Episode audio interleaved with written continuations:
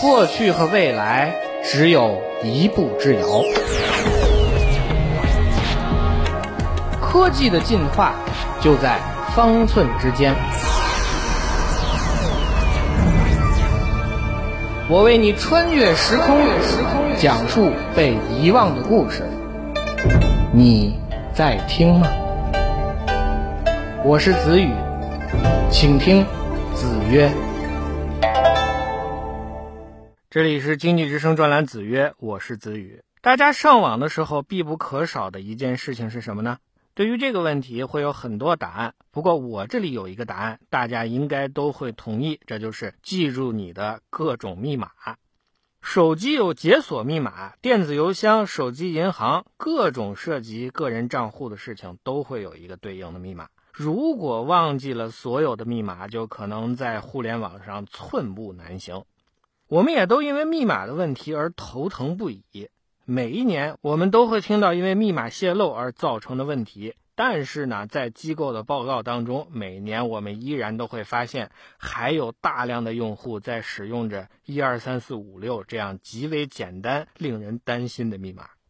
密码如此重要，但又带来不少的麻烦，有没有替代性的办法呢？答案当然是有，而且这些技术已经来到了我们的生活当中。最新的消息是在 Windows 十最新的开发预览版当中，已经加入了无密码登录的选项。微软的解决方案是，用户在手机上安装微软的两步验证工具，在用户登录系统的时候呢，手机上就会弹出提示，要求用户确认是自己在尝试登录。在手机上点击一两下进行确认之后，PC 端就会完成登录的过程。用便携设备来操作 PC 端的方式已经不是第一次出现，在 Windows 十目前的版本当中有这样的一种功能：你的手机和 PC 通过蓝牙连接之后，当你带着手机走开一段距离，PC 就会自动的锁定账户，保障数据安全。实际上，微软也不是唯一一个想出这种办法的企业。如果你同时拥有苹果的电脑和 Apple Watch 的话，你还可以用智能手表来解锁 macOS 系统。当然，不管是手机还是手表，总归是身外之物。那有没有不用外部设备就能代替密码的办法呢？当然也有。其实这种技术就是我们现在经常看到的刷脸指纹解锁。除此之外，像眼睛里的虹膜、说话的声音，也是可以利用的解锁方式。这一类的解锁方式被称为生物识别技术。那说到这里，就会有人问了：到底哪种技术更好呢？这就涉及到两种识别方式的特性了。从性质上来讲，各种电子设备所使用的还是数字化的电子电路，这也决定了对于利用手机、手表这样的电子设备所进行的无密码登录，确认起来更加的直接。我们甚至可以把这个过程简化为。从手机设备所发送过来的信号到底是一还是零？与之相对，生物识别所面对的则是人人都不同，甚至一个人还会有多种表现形式的模糊的生物特征。这就好比你化了妆，或者是脸上沾了脏东西，都可能给刷脸带来更高的难度。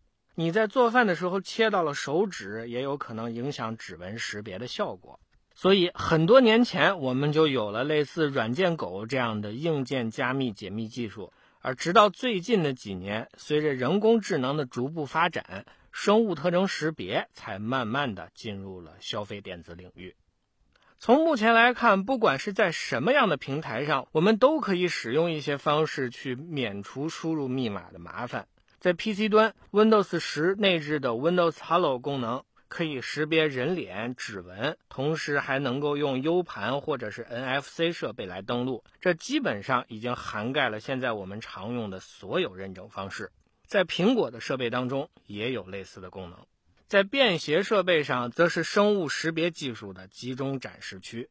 从最早出现成型产品的指纹识别，到后来更加方便的刷脸认证，估计现在已经有不少人只有在换手机的时候才会发现，原来有好多密码自己已经忘记了。